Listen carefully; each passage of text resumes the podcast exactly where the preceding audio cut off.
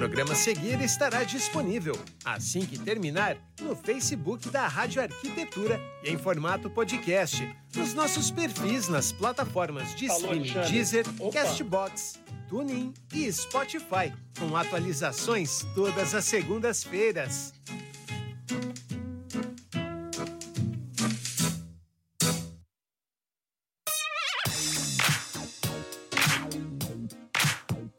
Muito bem, Rádio Arquitetura, Rádio das Mentes Criativas. Uma ótima tarde, aliás, um bom final de tarde para você que nos acompanha pelo site, pelo aplicativo Radiosnet e agora também através do Facebook e do YouTube. 17 horas e 2 minutos desta segunda-feira, 4 de abril de 2022. Está no ar mais uma edição do programa Arquitetura Efêmera, aqui pela sua Rádio Arquitetura. Lembrando que você nos acompanha pelo site, pelo aplicativo Radiosnet, no Facebook e também pelo YouTube. Depois todo esse material fica disponível para você nessas plataformas, também no Instagram e nas plataformas de streaming Deezer, Castbox, Spotify e TuneIn. Programa de hoje falando sobre a importância da cenografia nos eventos que retornam com tudo. Apresentação dele, o mago da cenografia, o Mr. M dos efeitos cenográficos, professor Celso Costa. Professor Celso Costa. Aí estamos com um problema aqui. Muito bem. Me ouve agora, professor? Alô? Oi, Alexandre. Consegue... Agora estou te ouvindo. Não, deu algum problema aqui no meu equipamento, mas agora tudo resolvido. Então, falar aqui novamente, programa Arquitetura Efêmera de hoje, falando sobre a importância da cenografia nos eventos que retornam com tudo. A, o programa é oferecimento de Celso Costa, cursos de cenografia Celso, Celso Costa, e a apresentação dele, né? O mago da cenografia, o Mr. M da cenografia. Boa tarde, professor. Boa tarde, Alexandre sempre exagerado nessa apresentação. Ah, mas o Mr. M. Sou um aprendiz ainda. O Mr. M da cenografia é bom, né? Não. Ah, não. Não, tem muita, muita gente boa nessa área, trabalhando, mas a gente tenta passar um pouquinho, repassar um pouquinho que a gente aprendeu nesses anos todos nessa área, né? Tá certo. Muito bem, professor Celso Costa, a importância da cenografia nos eventos que estão retornando com tudo, né? E aí? Sim. E eu, eu, eu, eu já de cara lhe faço uma pergunta: vai ter produtor de cenografia para esse monte de evento aí que o pessoal já está colocando aí nas ruas? É uma demanda, uma demanda bastante forte, tá? Para vários eventos Logicamente, a, a cenografia ela não é feita apenas por uma pessoa, uhum. é uma equipe. Né? Você tem uma equipe onde você tem o cenógrafo, cabeça, mas você tem os assistentes. E todo mundo que começa em qualquer área começa dando assistência, é, passando um pouco, ajudando, né? Uhum. fazendo toda a parte do detalhamento, daquilo que vai ser construído e por aí vai. Uhum. Então, assim, é, é uma boa oportunidade. Aquilo que eu sempre falo é uma porta boa, grande, que se abre exatamente para os arquitetos, para as pessoas que se preparam nessa área. Muito bem, então vamos lá falar sobre essa importância, professor Celso Costa, no que no que, de que forma o arquiteto acaba se encaixando nisso tudo, né? E de que maneira ele consegue atuar dentro dessa nova configuração, a gente pode dizer, né, da, da, da cenografia nos eventos que estão retornando. O arquiteto ele já tem as ferramentas, né, os softwares que ele domina, a criatividade que ele tanto aprende e desenvolve na, na universidade. É, ele tem todo, todas as ferramentas para desenvolver nessa área. O que precisa entender é que é arquitetura efêmera. Não é uma arquitetura é, onde você faz, vai durar décadas. É uma cenografia, é um, é um evento, é um local que você cria e você vai ficar durante um evento. Às vezes, esse evento é de uma noite.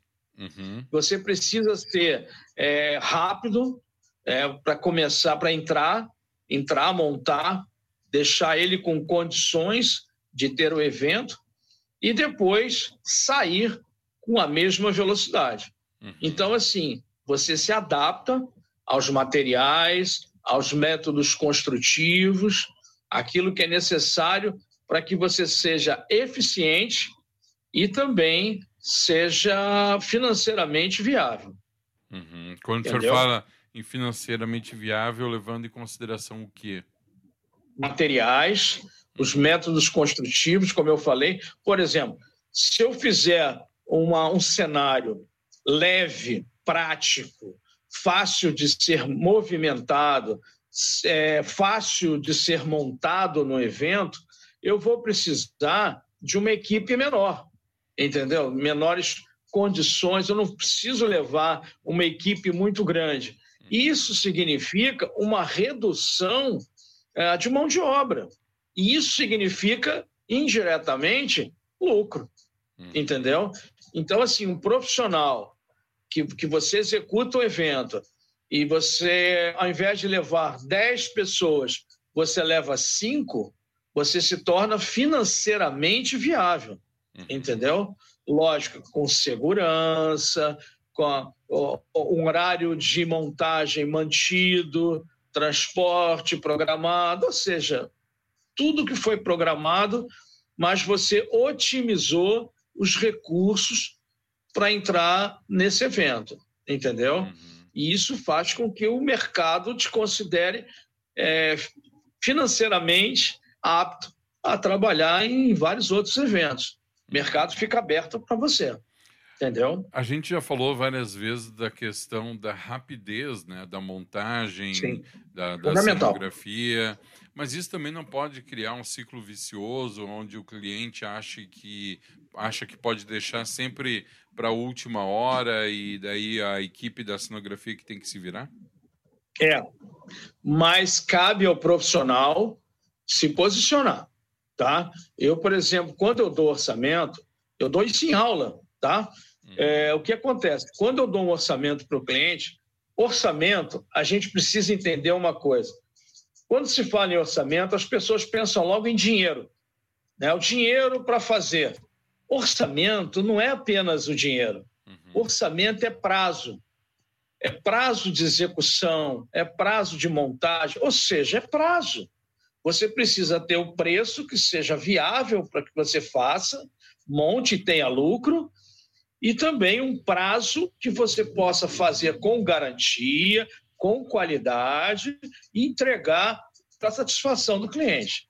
Entendeu? Uhum. Então, assim, eu quando eu dou orçamento, e esse orçamento, preço e prazo, o prazo é inegociável. Entendeu? Uhum. O preço eu posso até negociar, porém, prazo não. Uhum. Tá? Prazo não, não dá para negociar. Uhum. Você tem um prazo, é físico, então, a não ser que o cliente corte coisas do projeto. Olha, isso aqui, não vou botar isso, vou tirar isso. Ah, então tá, eu posso, com isso, eu otimizo, diminuo um dia, dois dias, sei lá. Entendeu? Uhum. Isso é importante. É muito importante, eu falo isso muito. É interessante você falar isso, eu estava vendo uma live, não vou falar o nome da empresa aqui, uma empresa conhecida é, de cenografia, e eu acompanho. Acho que todo mundo tem que, se, tem acompanhar nesse meio. E aí ele, a menina estava falando exatamente isso. Ah, o cliente ele é um cliente antigo, muito bom, e ele mandou para a gente em cima da hora e a gente não ia ter tempo, eu precisaria de uns seis dias para fazer, tive três. E aí a gente entregou, entregou com alguns problemas, mas a gente conseguiu resolver. Então, assim, você se colocar num risco, o que, que acontece?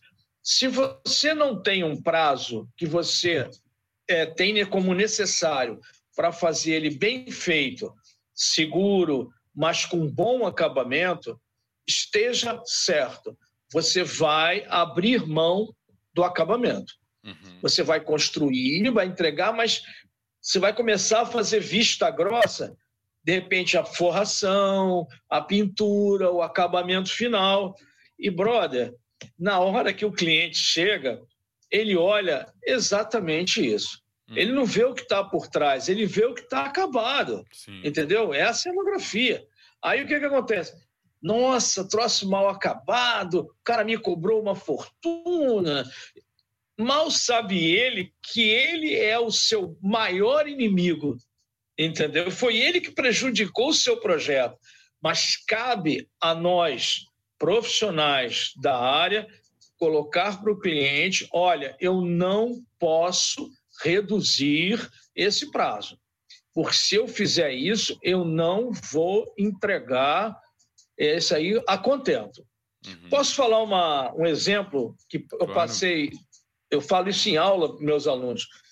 Eu fiz há muito tempo atrás, em 2001, aquele cenário da Xuxa que pegou fogo, uhum. né, o Xuxa Park. Isso é uma coisa que a gente não pode nem falar muito detalhes. Eu não vou estender muito em detalhes aqui. Mas eu, como responsável pela fábrica de cenários dentro desse programa, né, do Xuxa Park, uhum. é, além de outros programas, eu peguei o projeto, fiz o projeto, analisei, vi o material, cronograma, tudo funcionou perfeito. Só que a nave que chegou para mim, ela chegou num prazo, chegou depois do prazo dos outras, das outras pranchas, né?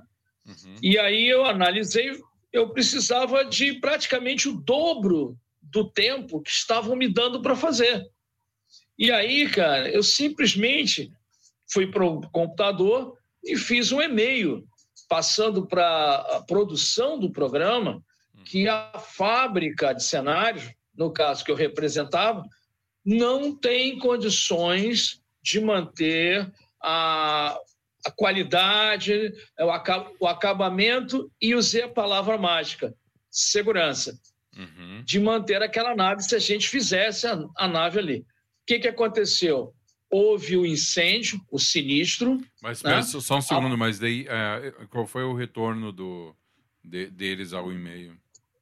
Eles fizeram a nave fora com uma empresa externa ah, que uhum. fez pisando no acelerador, cobrando uhum. caro, mas pisando no virando 24. Uhum. E aí os caras entregaram, mas aí, brother, o, o resultado, a polícia a polícia uhum. apurou que a causa do incêndio foi a nave. E aí, quem era o responsável pela nave?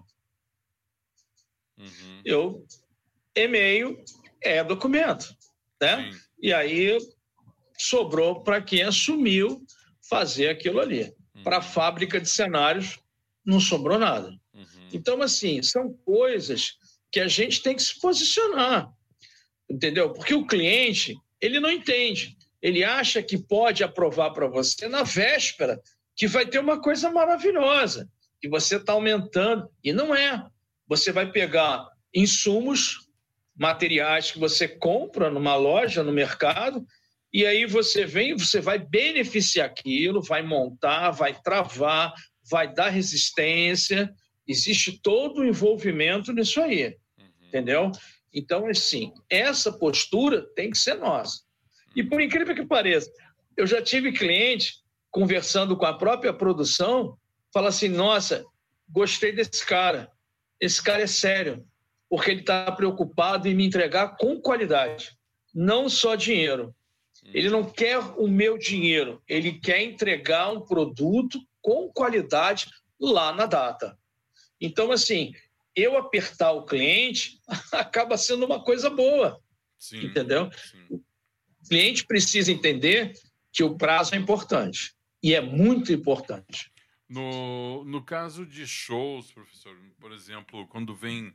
Vamos falar de um artista nacional, né? Vem um artista nacional ele muitas vezes o, o, show do artista ele já segue um determinado conceito estético ali, muitas vezes já tem ali todo o cenário pronto, o que não Sim. quer dizer que não possa dar algum problema e tal. Como é que é essa relação do, da equipe local com uma equipe de fora? Uh... É, quando, quando você contrata um evento, contrata um artista, não é só de fora, não. Uhum.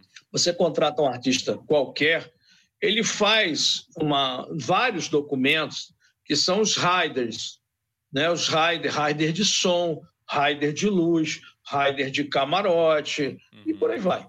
E o rider de, pai, de palco, uhum. perdão, o rider de palco. O rider de palco tem que ser o que o artista quer.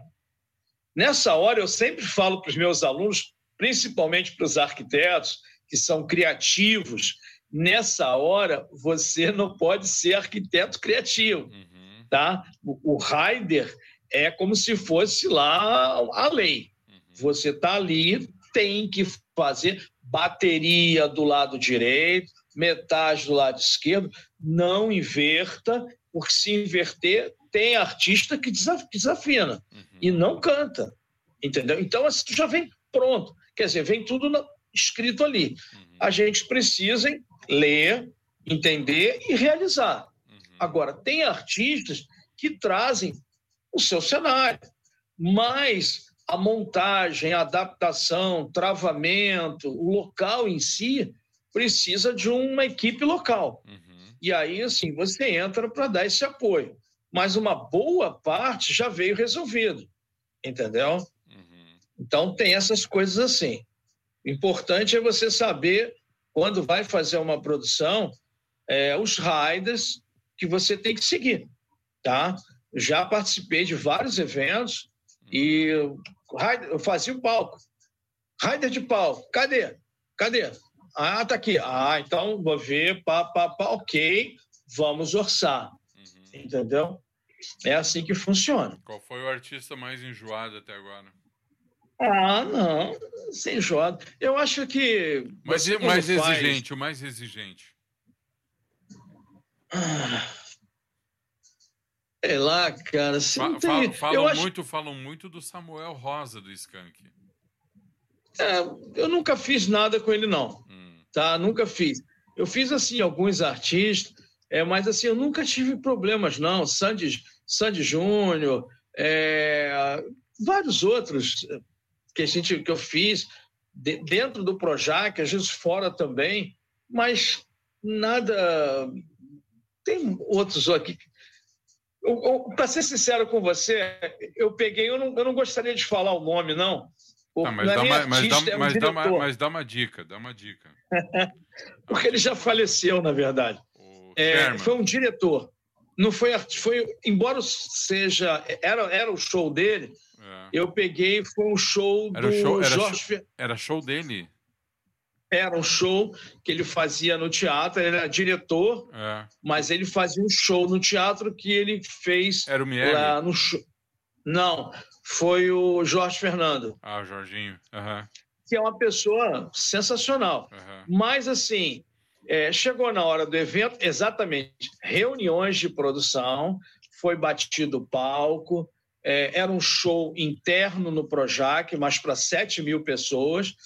E aí, assim, foi passado tudo para a produção dele. Ele uhum. manda pessoas para representar a produção, e aí foi passado tudo. Aí chegou na hora, o cara achou o palco pequeno. Uhum. Achou o palco pequeno. Aí o, o cenógrafo veio, jogou para mim. Olha, o produtor, fala direto com o produtor, não sei o quê, papapá. Aí o cara veio falar comigo.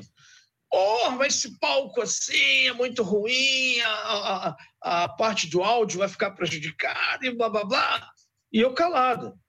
Aí eu falei: olha, isso foi falado numa reunião há mais ou menos 40 dias atrás. Depois tivemos outra um mês atrás. E foi passado para a sua produção. Desculpa, mas se não há um, um contato entre vocês, Sim. sinceramente, você quer ler a ata da reunião? Tá aqui, ó. Aí fui passando. Aí, o que aconteceu? Não deu nada, ele fez o show naquele lugar mesmo, um abraço, feliz ano novo. Uhum. E, mas assim, foi um, acho que é o mais probleminha que eu tive com o artístico não foi isso. Mas eu acho que a, nada. eu acho que aí já vai, já dá para tirar uma grande dica para quem vai começar a entrar ou já está no, no, no, ramo, é documentar todo, todo, tudo, tudo que foi conversado, né? Porra, com certeza, brother. Tem, com certeza. Porque às vezes, a, porque às vezes a dúvida pode surgir na última hora antes da estreia de um show, né? E tu tem que estar bem uh, fundamentado. Um exemplo, eu fiz um show do pessoal do Esquenta, tá? Hum. É, aí veio o palco, se aproveitou um palco que foi montado no ano anterior. Uhum. Aí eu na reunião apresentei o palco e aí estava o empresário deles. E, olha, o palco que está aprovado é esse aqui com uma rampa. Foi um palco que eu tinha feito no ano anterior para o Luan Santana. Uhum. Aí eu falei, olha, o palco é esse aqui, papapá, o cara. Não, não, não, tira, tira essa rampa aqui, porque o pessoal, não, muitos artistas não gostam. É, tira essa rampa, essa rampa aumenta a interatividade com o público. Uhum. Mas tem artista que não quer sair da sua zona de conforto, tá? Não estou dizendo que isso é certo ou errado, eu não sou artista, então tá tudo certo. Aí o que acontece? Cheguei pro cara, ah, tira a rampa? Não, tira a rampa. Então tá bom. O senhor faz o seguinte: eu vou riscar a rampa, o senhor assina aqui na nossa ata. O cara era o empresário deles. Olha, porra, mas eu estou falando a minha palavra, não, a sua palavra, desculpe, mas isso aqui consta em um documento. Chega na hora lá, na hora do show, o cara falou: cadê a rampa? Até encontrar quem é quem lá, eu já ouvi um montão de besteira. Então, por favor, só assina, porque esse documento fica debaixo do meu braço até acabar o show. Quando acaba o show, eu vou, guardo, organizo, um abraço, uhum. mas deixo registrado. Ele, a contragosto, assinou, datou, assinou, eu risquei. Não deu problema nenhum, Alexandre, uhum. mas poderia ter dado, entendeu? Sei lá se vai dar ou não. não. Uma pergunta que sai um pouco da área dos eventos, mas uma curiosidade e não, não pode ficar em cima do muro. Não, assim, você tem não, que decidir. Não, você não, como... não, não, eu vou, eu vou lhe fazer uma pergunta agora. Sim. Mas não pode ficar em cima do muro. Tá? Ah, tá. Só não me pede o nome, o resto tá tudo certo. Não, eu vou dar o nome. Eu vou dar o nome. Existe um boato que, que há, há, alguns anos atrás existia, existia no Caldeirão do Huck um programa chamado Lar do Oscilar, Sim. onde o Luciano Huck ia na, na, na, nas casas e, e fazer uma reforma na casa. É boato ah. ou é verdade que ele cotava com empresas de cenografia para fazer a casa? Uma parte sim, mas uma boa parte, a parte estrutural, eram uhum. empresas que trabalhavam com a gente lá na cidade cenográfica, uhum. entendeu? Muita gente que fazia cenografia de cidade. E às vezes a cenografia de cidade, você lida com compactação de solo, é, a parte de nivelamento, entendeu? A parte hidráulica, elétrica, uhum. uhum. alvenaria. Foge um pouco, que é na linha dele, foge um pouco da arquitetura efêmera, uhum. até porque não é, né? Isso é não é realmente pode, arquitetura não pura. Ser, não poderia é. ser. Uhum. Mas ele tinha arquitetos e os cenógrafos da Globo eram arquitetos também. Uhum. Então estavam dentro dessa linha. Na verdade, os profissionais eram profissionais de arquitetura efêmera, fazendo um trabalho de uma arquitetura mais durável, mais perene. Sim, eles eram arquitetos de formação uhum. que estavam é, fazendo arquitetura efêmera, mas nesse caso pontual né, do Lar do Oscilar, uhum. eles faziam a parte de arquitetura normal. Mas nunca, tira mas parede, nunca, mas nunca chegaram a usar elemento cenográfico no, no, nesse quadro? Ah, em algumas situações, cara, em algumas situações sim. Na parte, alguma coisa de decoração, divisórias, uhum. mas, mas a, a, o grosso era a alvenaria, uhum. Né, a parte de arquitetura mesmo. E era, eram empresas que trabalhavam com a gente e a gente fazia concorrência com eles lá e os caras faziam a obra, entendeu? Uhum. Uhum. Mas não deixava de ser arquitetura. Sim, sim. Muito bem. Então, voltando à questão dos eventos, a gente já está aí, uh, de certa forma, voltando, né? Passar essa dica aí para os nossos ouvintes, que depois Sim. também vai nos acompanhar aí nas plataformas digitais. Os eventos já estão todos eles fun funcionamento, teatro, estádios de futebol, shows, enfim. E como a gente já previa isso alguns meses atrás, havia uma demanda reprimida de eventos. Sim. Né, uma demanda bastante reprimida, que era lógico, né? Que é, no momento que abrisse isso daí, ia retomar com tudo, né? Quem tem condições de colocar o seu evento aí na praça vai colocar. Então é importante que você, arquiteto ou designer, que deseja entrar na área da cenografia, na arquitetura efêmera, voltada para esse tipo de ramo né, de atuação, esteja aí apto a começar a trabalhar, como também a gente falou em outros, outros programas, é algo que vai agregar ao seu currículo, né? Com Não certeza. precisa necessariamente você vai deixar de ter os seus clientes da arquitetura, Não. do design. Na verdade, você vai não só agrupar um novo modelo de trabalho, como também expandir a sua carteira de clientes, né? Sim, você abre um outro universo de clientes para você, entendeu? Você abre uma, um outro caminho que você vai tratar com empresas, você vai tratar parte de show, a parte do pessoal de, de divulgação, marketing, e, e normalmente lidando até com orçamentos mais interessantes. Agora, com coisas diferentes, um pouco diferentes daquela linha que você já faz. Nada desesperadoramente difícil, entendeu? Não é isso. Só precisa, como qualquer coisa, uma adaptação e um treinamento, entendeu? Você, logicamente, você não vai de cara, ah, vou pegar o show do Roberto Carlos, uhum. fui fundo agora, mas eu vou, não é assim, você vai dar uma assistência, né? Você vai, vai dar aquele apoio, aí você vai galgando né? Com o tempo, com a tua experiência, isso em qualquer lugar, né? Qualquer lugar, qualquer profissão. Uhum. E aí você vai fazendo, daqui a pouco você está à frente de uma nova equipe que está vindo também. E assim a vida vai se formando, os novos profissionais vão, vão formando, vão se formando, vão. Eu mesmo trabalhei com muita gente nova, passando conhecimento. Uhum. Eu acho que é um ciclo, né? o ciclo da vida é assim mesmo. Perfeito. É Professor Celso Costa, o que, que, temos de novidade? O que está acontecendo lá no site? Quais são os, os cursos que estão em andamento ou que em breve estarão à disposição aí do pessoal? A gente começou a colocar é, algumas capitais é, voltando para o formato online, ou perdão, saindo do formato online, uhum. voltando para o formato presencial. A gente está pegando algumas capitais. Eu estou indo para agora para capitais mais próximas.